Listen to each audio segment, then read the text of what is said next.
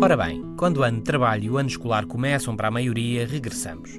Desde a ciência à tecnologia e ao dia a dia profissional, há uma nova normalidade num mundo que muda. As novas descobertas continuam a marcar o dia do mundo globalizado. Desde o início do ano, falámos de como os elogios exagerados baixam a autoestima, de que imaginar fazer, praticar ou treinar pode ser mais eficaz a melhorar do que fazer propriamente dito, de como ser um sortudo, de que a esperança e a crença são os fatores que melhor prevêem o sucesso. De que nas competições individuais os canhotos tendem a ganhar mais vezes. De que a principal razão para chegar atrasado é não querer chegar cedo. E de que o otimismo dá anos de vida. Falámos também que a postura modela o que pensamos. Experimenta as costas direitas e o queixo para cima.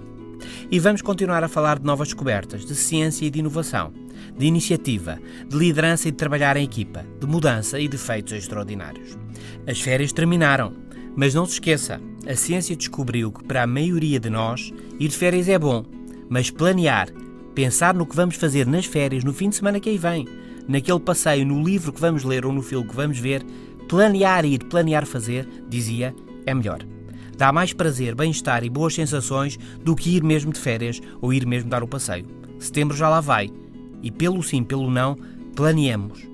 Planeemos férias, fins de semana, viagens, livros e filmes, planeemos passeios e visitas. Planeemos também novos projetos, novos objetivos e novos trabalhos. Planeemos hoje, planeemos sempre e vamos viver melhor. Até amanhã.